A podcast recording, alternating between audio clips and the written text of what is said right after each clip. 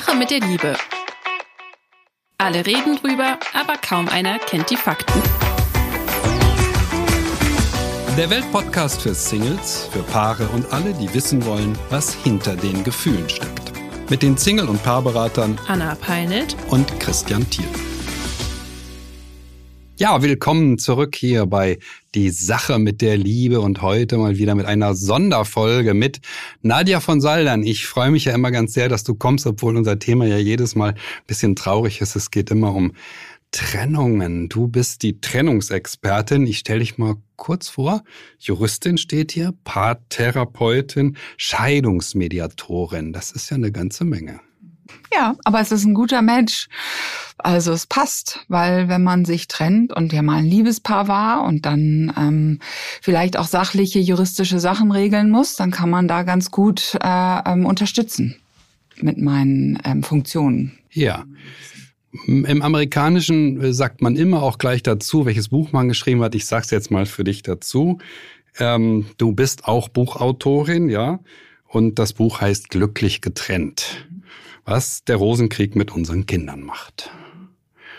Schauen wir mal. Wir haben das Thema mit dem sich trennen heute. Wir haben es in zwei Varianten. Wir haben es einmal bei einer langjährigen Ehe. Wir haben es einmal bei einer jungen Frau, die eher Single ist oder ne, nicht so nicht so weiß. Ne? Wie komme ich denn aus kurzen Beziehungsversuchen wieder raus? Aber ich fange mal an mit der Hörerinnenfrage, die wir haben. Sie ist von Renate. Ich lese mal vor, ja. Und im Grunde ist das Thema, soll ich zu ihm zurückkehren? Ist ja auch was Spannendes. Hast du das öfter in der Beratung? Kommt das öfter vor, Nadja? Ja, ich glaube schon, das kommt schon vor. Also die meisten Menschen fragen sich dann doch nach einer Trennung, so nach ein paar Monaten, doch nochmal, ob es die richtige Entscheidung war. Ne? Und ähm, weil vielleicht auch der Neue dann auch seine Macken kriegt oder weil das Alleinsein dann vielleicht doch nicht so schön ist oder weil die Kinder so leiden oder weiß nicht, man das Haus vermisst und das alles, was man hatte. Also es kommt schon vor. Ja, ist auch meine Erfahrung. Das Ja. Kommt oft vor. Also soll ich zu ihm zurückkehren? Ich lese mal vor, ja? Ich bin seit 24 Jahren verheiratet und wir haben zwei erwachsene Kinder. Im September letzten Jahres habe ich mich von meinem Mann getrennt, da ich mich allein gelassen gefühlt habe mit allen Aufgaben, nicht gesehen gefühlt habe. Ich war einsam und emotional verkümmert. Ich bin wieder in einer neuen Beziehung mit ganz viel Aufmerksamkeit, Komplimenten und Liebe. Trotzdem vermisse ich meinen Mann und unser gemeinsames Leben. Nun haben wir uns getroffen, weil er mir mitteilen wollte, dass er jetzt endlich verstanden hat, was ich wollte und was mein Problem war. Er dachte, es reicht, wenn ich weiß, dass er mich liebt. Er sagte mir, dass ich sein Sinn des Lebens bin. Jetzt bin ich wieder völlig durcheinander. Er weiß nicht, dass ich eine Beziehung habe. Wenn ich ehrlich bin, möchte ich das auch nicht. Ich bin sehr verzweifelt. Ich weiß nicht mehr, was ich tun soll. Ja, das war die Zuschrift von Renate. Sie ist deutlich länger, aber das ist der Ausschnitt, den ich genommen habe. Was Ja. sagst du dazu? Ja, diese Art Ambivalenzen, die sind immer schwierig, nicht? Also das hat, hat sie ja vielleicht auch schon gehabt, äh, bevor sie sich getrennt hat, dass sie mal überlegt hat, soll ich bleiben, soll ich gehen? Also ich denke mal, dieses Thema kennt sie und das ist jetzt nur ein bisschen in der Variante. Und Darf ich ähm, dich kurz unterbrechen? mhm. Ja, das ist ja ganz wichtig. Diese Phase, soll ich bleiben, soll ich gehen? Wie lang ist die ungefähr bei so einer langen Ehe, 24 Jahre, nach deiner Erfahrung? Wenn ich mal ganz ehrlich bin, kann die auch schon richtig lange dauern. Ja, Es Was kann heißt auch richtig sein, lange? dass man schon seit 20 Jahren. Vielleicht, viele berichten mir, weil dieser Trennungsgrund ist kein ungewöhnlicher, dieses alleingelassen Gefühl. Und viele sagen zum Beispiel, dass sie äh, schon nach dem ersten Kind dieses Gefühl hatten, dass der Mann sie allein gelassen hat. Also ich würde sagen, das ist wirklich ein, einer der wichtigen Trennungsgründe, die ich so kenne, ähm, dass der so seine Autonomie, sein Leben weitergelebt hat und man selber irgendwie alles aufgeben gegeben hat, fürs Kind natürlich gerne, aber trotzdem, und man sich deshalb allein gelassen. Eigentlich ist das mein Job mit dem Männerbashing. aber Das muss ich jetzt nochmal an alle Männer, die zuhören, Gut, deutlich ja, sagen. Ja, wer seine Frau in dieser Form alleine lässt, du hast jetzt das Beispiel gesagt, das Kind kommt, das erste Kind kommt und die Frau fühlt sich nur allein gelassen. Ich habe das pausenlos an der Beratung. Es ist so traurig. Man kann da gar nicht bei zuschauen. Es gibt Männer, die schaffen es, nachdem das erste Kind geboren wurde, ihre Frau neun Monate lang nicht mehr zu berühren. Kein mhm. bisschen. Mhm. Kein ja, Streicheln, kein nichts, nichts, gar nichts. Also mir, mir, mir sprengt es den also, naja, den Verstand, das ist zu viel gesagt, aber also meine Vorstellungskraft lässt es nicht zu, dass Menschen sich so verhalten. Es ist aber ja jetzt nicht passiert. so unser Thema, aber ich sag dann auch immer, wenn Sie sich jetzt, ich frage dann, was, was, was lieben Sie? Ein Oldtimer, ein Boot, was weiß ich ja, äh, Golfschläger oder ähm, Sie kaufen die und pflegen die dann. Ja, und benutzen sie auch. Pflegen. Das Boot pflegt man und benutzt es. Äh, ja. Das Ganze, man kauft es ja nicht und legt es irgendwo hin. Ja. Und manchmal kommt es einem so vor. Aber jetzt wollen wir nicht, die Frauen machen auch viele Fehler, weil sie dann natürlich sich zu viel aufs Kind konzentrieren, der Mann sich nicht so geliebt mehr fühlt, gesehen fühlt und dann denkt, na, dann kann ich ja eh machen, was ich will, weil sie sieht mich ja gar nicht. Also das nur zu den Trennungsgründen. Ja. Jetzt geht es ja eher um die Ambivalenz. Also ich glaube auch, dass sie die wahrscheinlich schon sehr, sehr lange hat. Mhm. Das ist äh, so Jahre. meine Erfahrung wirklich Jahre. Ja? Der mhm. wirkliche Trennungsprozess, wo man dann sagt, okay, jetzt bin ich bereit, auch jemanden neuen kennenzulernen. Man öffnet sich ähm, für ein neues Leben. Das ist dann in der Regel drei Jahre vor der Trennung, würde ich sagen, zwei bis drei Jahre, wo es mhm. dann wirklich ähm, so und jetzt sind die Kinder ja wohl auch erwachsen. Und jetzt fragt man sich ja auch, was ist mit den nächsten 30 Jahren? Ist das ein Seelenpartner auch für mich? Ja, und nicht nur ein Familienpartner zum Beispiel. Und da hat sie vielleicht dann gesagt, nee, es reicht mir nicht mehr, hat vielleicht auch von einem anderen was anderes gespürt und dann ist sie gegangen und jetzt kommt aber diese Ambivalenz zurück und das tut mir für sie natürlich leid, weil ähm, das ja wie so ein Trauma oder so eine Problemtrance sein kann, ja, so eine dauernde Ambivalenz. Hm, wie kriegen wir sie da raus? Also diese Ambivalenz ist ja für sie schwer auszuhalten, mhm, in der sie mhm, sich gerade befindet. Mhm. Was denkst du? Wie kriegt man jemanden da raus? Es ist halt immer die Frage, warum hat sie diese Ambivalenz? Ja, weiß sie zum Beispiel nicht, was sie wirklich will? Mag sie Probleme im Außen, weil sie sich dann nicht so sehr mit sich beschäftigen muss? Ist sie immer wieder in der Frage Familie oder ich, also diese Bindungsautonomie-Ambivalenz, ne? Was ist schön? Ich denke, jetzt muss sie sich fragen, wer bin ich, was will ich? Und wo sollen die letzten Jahre meines Lebens ähm, hinführen. Diese Entscheidung kann ihr tatsächlich niemand abnehmen weil die muss sie treffen. Sie muss jetzt für nochmal viele Jahre sich einen Menschen aussuchen, die sie mit, die, äh, mit dem sie diese Jahre verbringen will. Und das muss sie tun und nicht, wer ist netter, wer bemüht sich mehr, wer gibt, wer gibt ihr mehr das Gefühl, geliebt zu sein. Ähm, da findet sie wahrscheinlich immer irgendjemanden, sondern sie muss wirklich denken, was will ich, welchen dieser ganzen Menschen, die da sind, wähle ich mir aus für mein restliches Leben. Und da reicht mir, so wie sie es beschreibt, aber wahrscheinlich ist dieser Text ja auch noch länger, wie du gesagt hast, reicht mir nicht die Zugewandtheit und das, dass er sich um sie kümmert oder sie toll findet, sondern da muss ja ein bisschen Intimität auch sein und so ein Gefühl von, ja, wir nehmen uns zur richtigen Zeit in die, äh, an die Hand und äh, genießen gemeinsam oder so. Ja, und da muss, müsste man immer gucken, ob diese Beziehung wirklich noch genug hat, auch wenn er sich jetzt vielleicht wirklich geändert hätte. Wie gut sind die Aussichten, also jetzt ganz realistisch gesprochen, wie gut sind die Aussichten, dass dieser Ex-Partner, ja, äh, sich so ändert, dass sie vielleicht mit ihm doch die bessere Wahl treffen würde?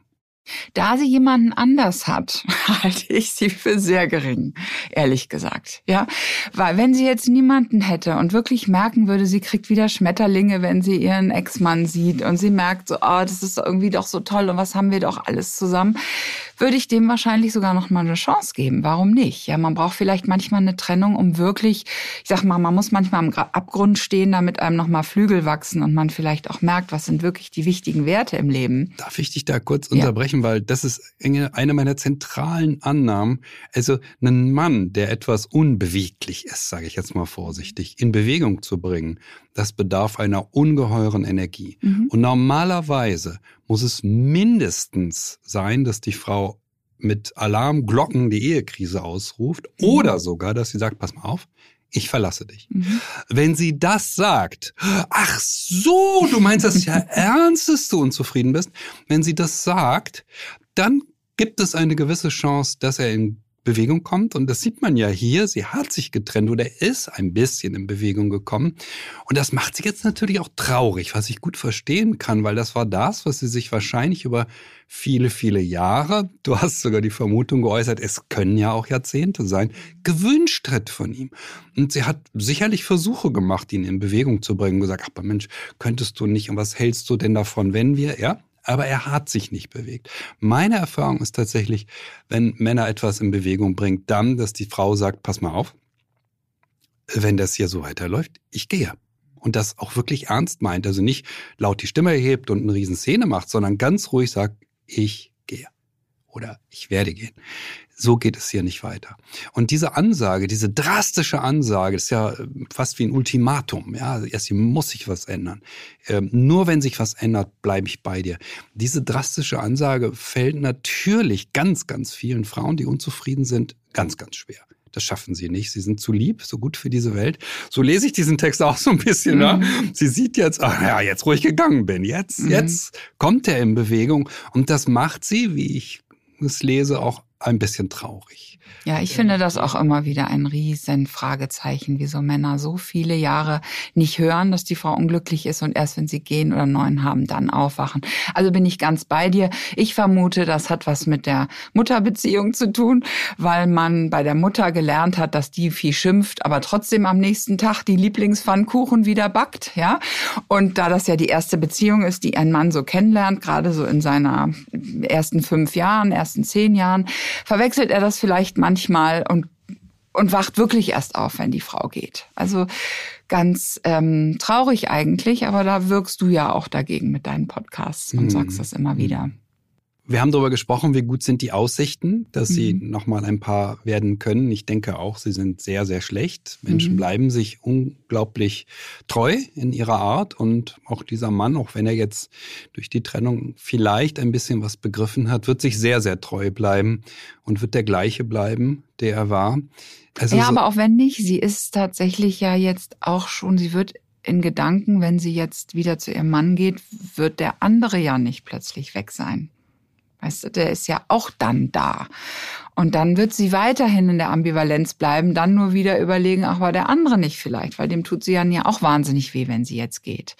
Also ähm, ich glaube, es ist entscheidend, jetzt einen Weg zu gehen, den sie geht, äh, gehen will und sie zahlt jetzt auf jeden Fall Preise. Und das finde ich nochmal ganz wichtig vielleicht zu, zu sagen, dass, dass sie einen Preis zahlt, wenn sie zu ihm zurückkommt. Sie zahlt einen Preis, wenn sie ähm, nicht zu ihm zurückgeht. Und sie muss lernen, dass das Leben immer für sie Preise bereithält. Und viele Menschen versuchen durchs Leben zu gehen, ohne einen Preis zu zahlen. Und deshalb bleiben sie auch so oft in dieser Ambivalenz stecken.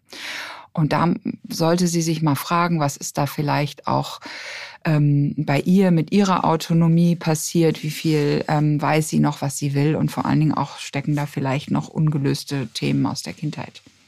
Dann will ich noch auf ein Thema hinaus, das ich äh, von dir und dein, deiner Gedankenwelt äh, ganz gut kenne.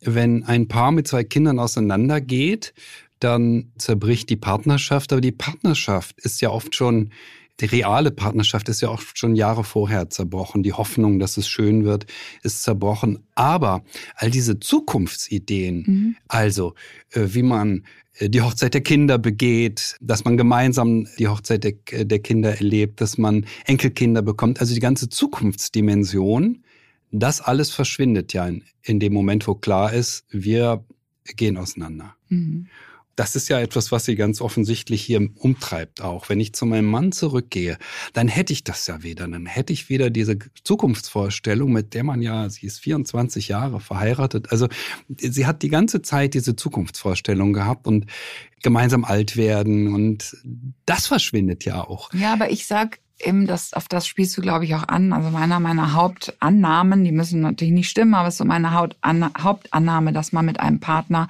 eine Art Keimzelle gründet, ähm, die dann so in den äh, in äh, in die Erde gepflanzt wird und aus dem ist ganz viel gewachsen. Ne? Die Familie, diese Geborgenheit, diese Sicherheit, das, was man sich finanziell aufgebaut hat. Und oft ist bei einer Trennung gar nicht äh, so schlimm, dass die Keimzelle vertrocknet ist, aber dass alles, was die Keimzelle hervorgebracht hat, dass das jetzt abstirbt, ja, die Früchte sozusagen. Leider ist die Natur so, dass wenn die Keimzelle vertrocknet ist, dass dann das andere oder der Samen, dass dann das andere eben auch abstirbt. Und damit muss sie sich wahrscheinlich anfangen abzufinden. Also die ganze Zukunftsdimension. Menschen haben genau, eben, weil dann hätte die Keimzelle Mhm. besser funktionieren müssen Mhm. oder nicht so vertrocknet sein dürfen. Und die Mhm. ist ja irgendwo vertrocknet. Auch wenn sie vielleicht nichts dafür kann, das können wir jetzt überhaupt nicht beurteilen. Ich glaube immer, es ist dann doch auch ein Teil von ihr involviert, aber da können wir jetzt nicht, nicht näher drauf eingehen. Ja.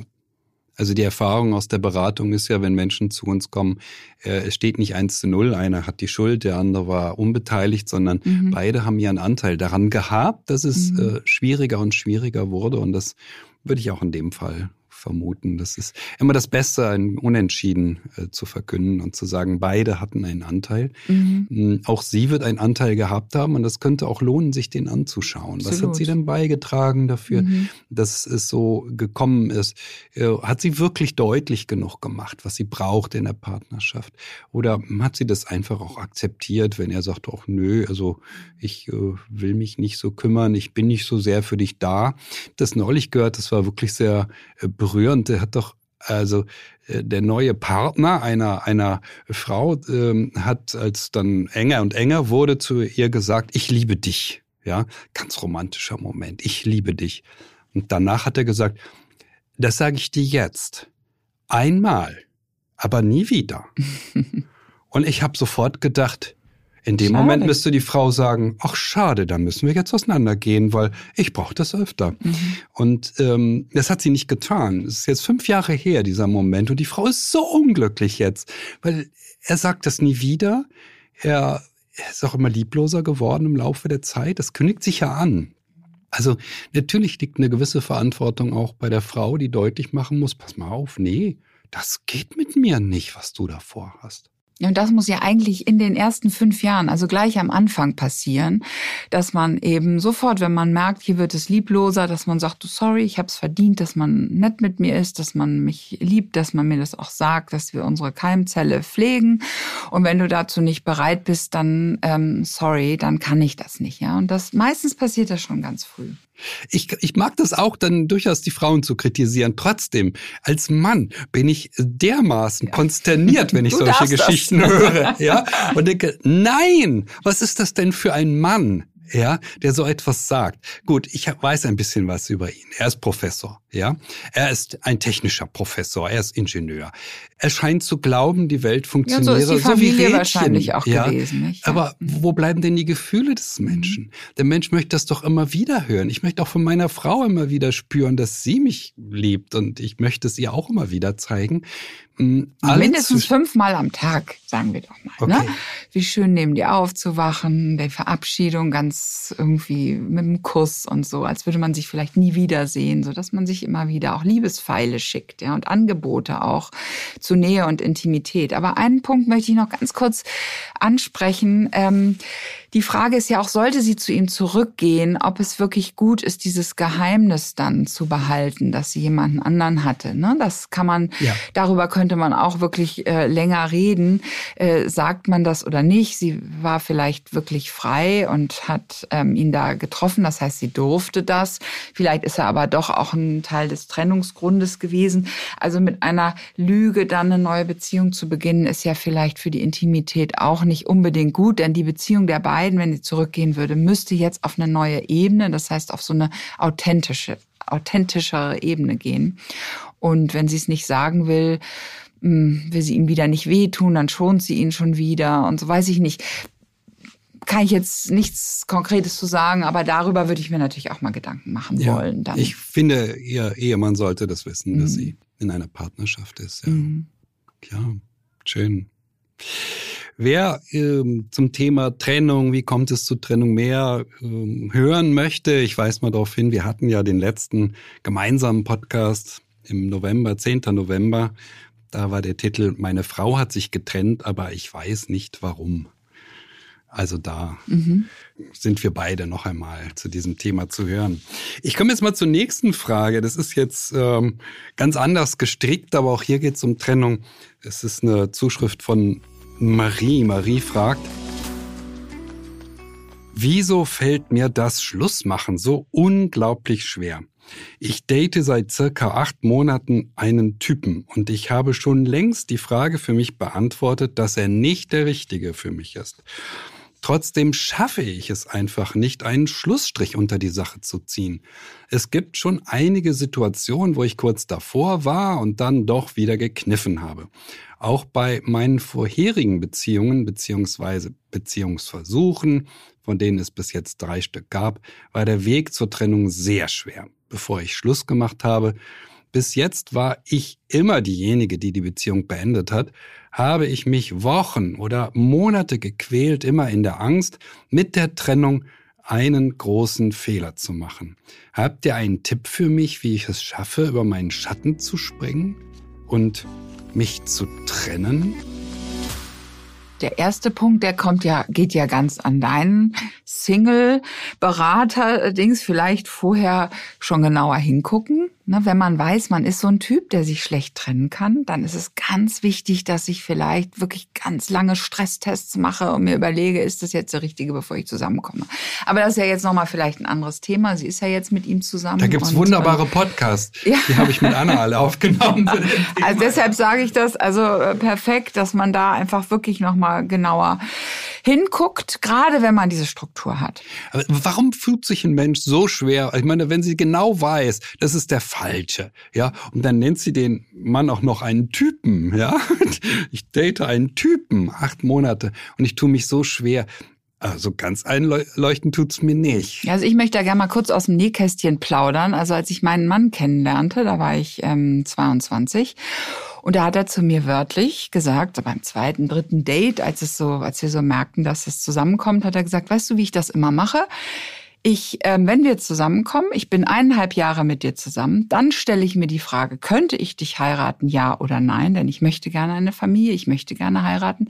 Wenn ich dann zu einem Nein komme, dann würde ich mich trennen. Das will ich dir nur jetzt schon sagen, weil ich will dann deine Zeit nicht klauen und meine nicht, weil ähm, dann sind wir auch schon, für, weiß ich, 24 und so weiter. Und dann, nur dass du das weißt, 24, auch wenn ich noch, ja, auch wenn ich noch gerne mit dir dann vielleicht schöne Zeiten hätte, wenn ich weiß, du bist nicht für ein dauerhaft äh, das Leben ähm, da, dann würde ich mich trennen. Und ich habe erstmal ein bisschen komisch geguckt, habe das natürlich mit meinen ganzen Freundinnen diskutiert, so ein komischer Typ und so, ja, weil da kann man natürlich, aber ehrlich gesagt fand ich das total cool, ja, weil es irgendwo so gezeigt hat, er weiß, was er will, er sucht nach einer Frau und eigentlich sucht man danach ja auch in der Regel für eine längere Beziehung und, und er hätte bestimmt auch sich schon früher getrennt, wenn er gemerkt hätte, es passt nicht.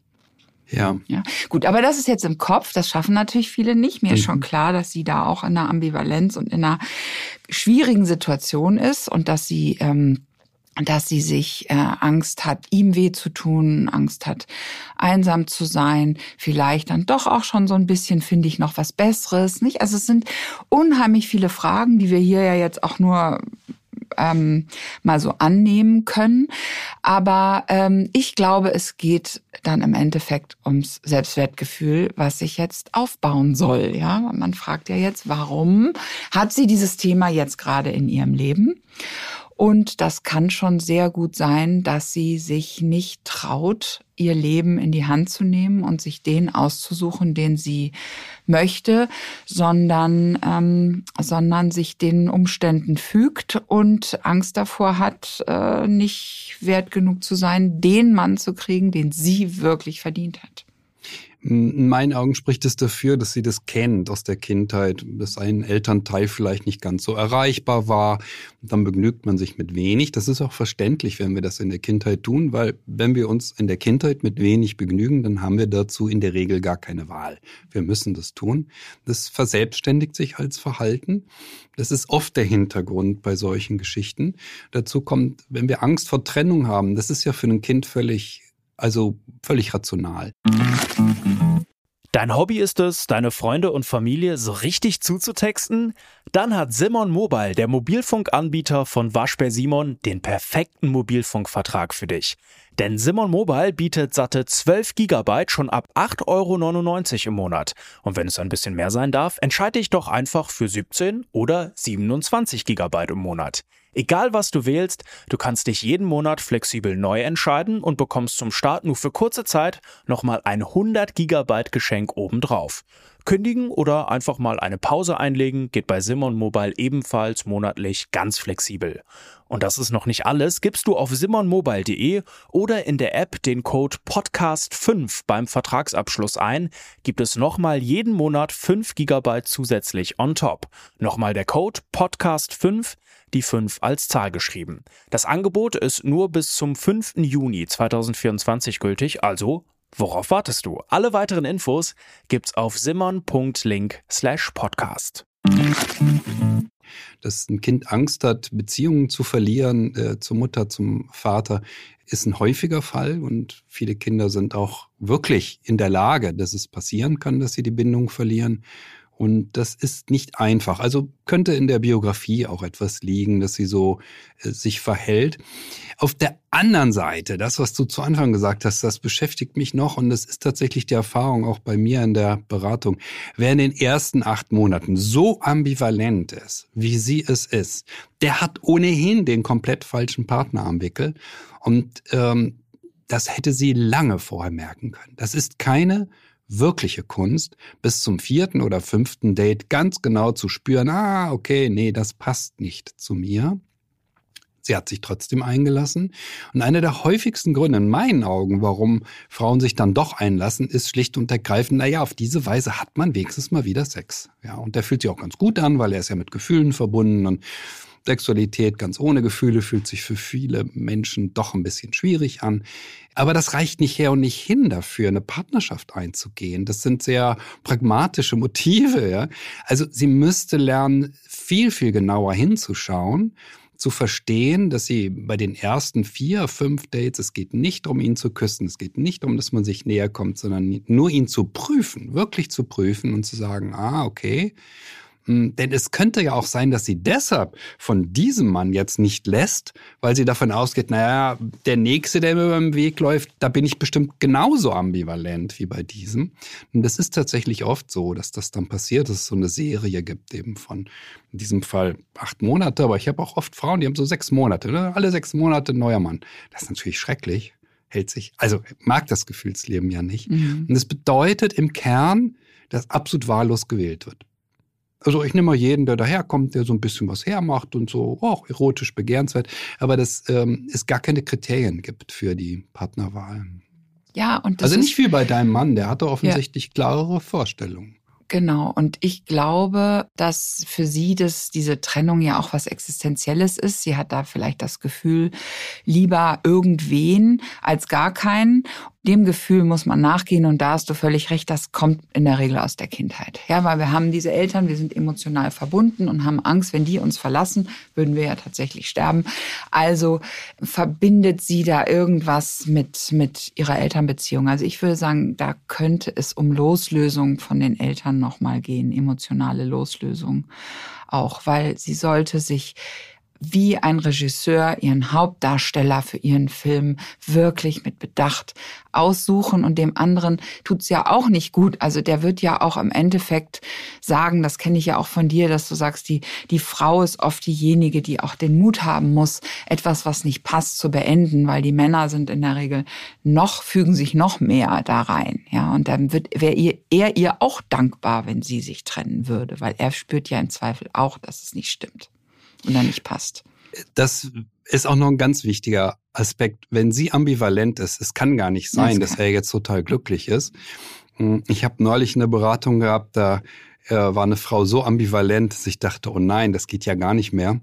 Und ich habe das erste Mal, seit ich Menschen berate, gesagt, schreiben Sie ihm eine WhatsApp, machen Sie per WhatsApp Schluss. Normalerweise bin ich dafür, das im Gespräch zu machen, aber es war so offensichtlich, dass das äh, per WhatsApp gehen würde.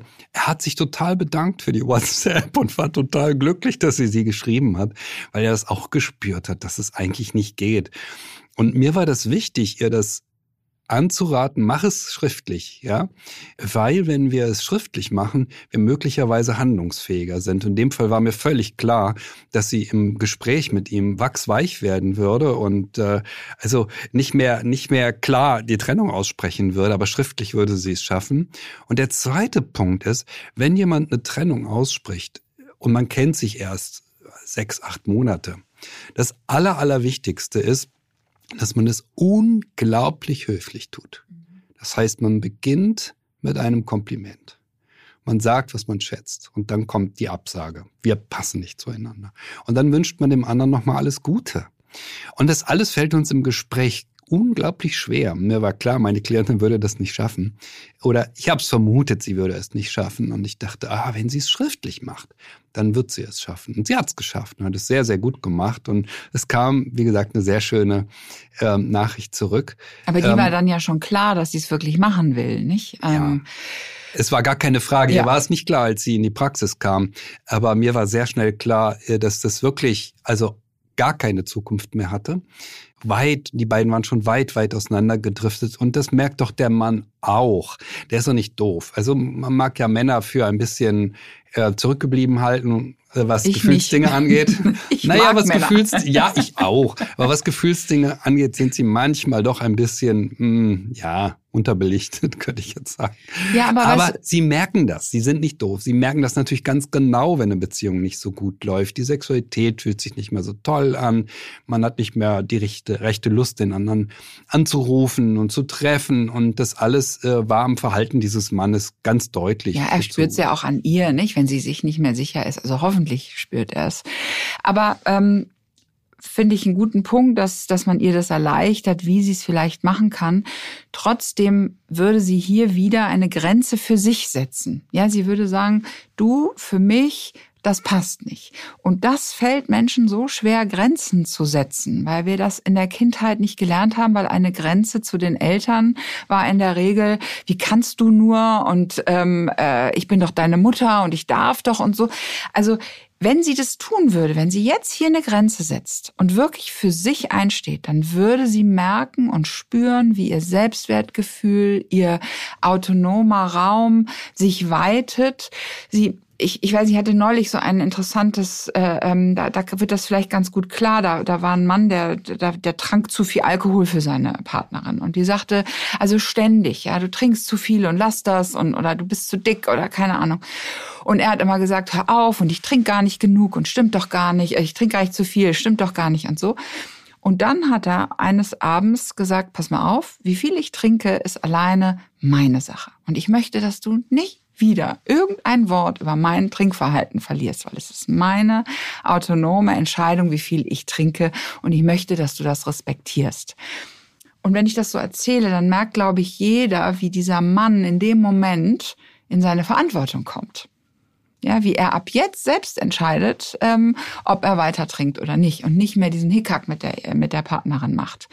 Und wenn sie jetzt sagen würde, du, es ist für mich nicht mehr gut, dass du in meinem Leben bist oder ich möchte mich jetzt trennen und es ist meine Entscheidung und ich darf das, weil es mein Leben ist. Ich zahle auch den Preis, wenn wir in 20 Jahren uns trennen, ja, oder in 30 Jahren, nachdem wir dann zwei Kinder haben, wird sie plötzlich die Verantwortung für ihr Leben ganz anders übernehmen.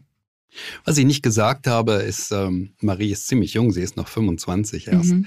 In diesem Alter zwischen 20 und 30 probieren ja junge Menschen heute sehr viel aus mhm. und gehen oft eher so ja, Beziehungsversuche ein, die nicht sonderlich haltbar sind. Sie schreibt, dass sie unbedingt Familie möchte und sie möchte eine verbindliche Beziehung. Und deshalb kann ich sie auch nur ermuntern, sehr, sehr sich darüber im Klaren zu werden, was sie braucht für eine stabile Partnerschaft. Was ist es denn an diesem Typen, wie sie sagt, was dazu führt, dass sie nicht mehr will, was äh, für ja, Verhaltensweisen. hat sie immer noch Hoffnung, nicht? Oft leben Menschen auch mit ganz viel Hoffnung, dass er sich ändert. Oft leben Menschen auch mit so viel Hoffnung, ja, weil sie hoffen, er ändert sich noch und es wird noch und so und Hoffnung, ja. pff, die muss wirklich auf irgendwas fußen oder begründet sein. und das ist sie möglicherweise nicht. Eben. Hm. Okay, Marie, wir hoffen, wir haben dir ein bisschen helfen können, dass du jetzt ähm, zu einer Entscheidung kommst und äh, weißt, was du tun willst und wie du es tun willst. Ich empfehle jetzt nicht zwingend eine WhatsApp. man kann auch Mails schreiben, man kann auch anrufen, man darf sich auch treffen. Man sollte sich ganz klar die Sätze zurechtlegen, die man dann sagen will. Das war ja der die Kernidee von dem, was ich auch neulich meiner Klientin und geraten so ehrlich habe. wie möglich und mit Ja. Ich-Botschaften. Und Ja. es hat nichts mit dir zu tun, Mhm. aber ich merke es Denn passt. das Und ist vielleicht tatsächlich der Kern. auch. Ja, Das es hat mit dem anderen sagen. gar nicht so Nee. viel zu tun. Der passt nur eben nicht wirklich. Es war eine schlechte Entscheidung, gewählt zu haben, würde ich jetzt sagen. Und ähm, ihm alles Gute zu wünschen für die Zukunft. Und das ist erlaubt. Wir dürfen das. Wir sind möglicherweise, wenn wir unser eigenes Glück ernst nehmen, ja sogar verpflichtet, das zu tun. Du hast das sehr schön gesagt. Das Ne? ist keine Nicht Option, in- es ist eine Verpflichtung. Nicht erst ja. in 20 Mhm. Jahren oder in Mhm. 15 Wir zahlen einen Jahren hohen zwei Preis Kinder. dafür. Ja, Ja, genau. lieber jetzt. Lieber Mhm. jetzt. Okay. Ja, wer ähm, sich mehr auseinandersetzen möchte mit dieser Frage ähm, Partnerwahl, es gibt ja von mir diesen Online-Workshop, wer passt zu mir? Die ähm, Startdaten stehen auf meiner Webseite singleberater.de und der nächste Kurs startet jetzt auch schon bald. Am 25. August geht's los. Also wer sich da anmelden möchte, das ist noch möglich. Ansonsten freuen wir uns immer ganz sehr hier über Post an liebe.welt.de. Wir mögen ja diese Fragen, die kommen so aus dem realen Leben. Und ähm, ja, schön, dass du da warst, Nadja. Hm, Ich nehme mal an, hm, na, so im halben Jahr werden wir uns wahrscheinlich widersprechen und werden Sehr wieder schön. über Trennungen reden. Und hier kommt in 14 Tagen aber dann wieder die Anna zusammen mit mir. Bis dahin, tschüss.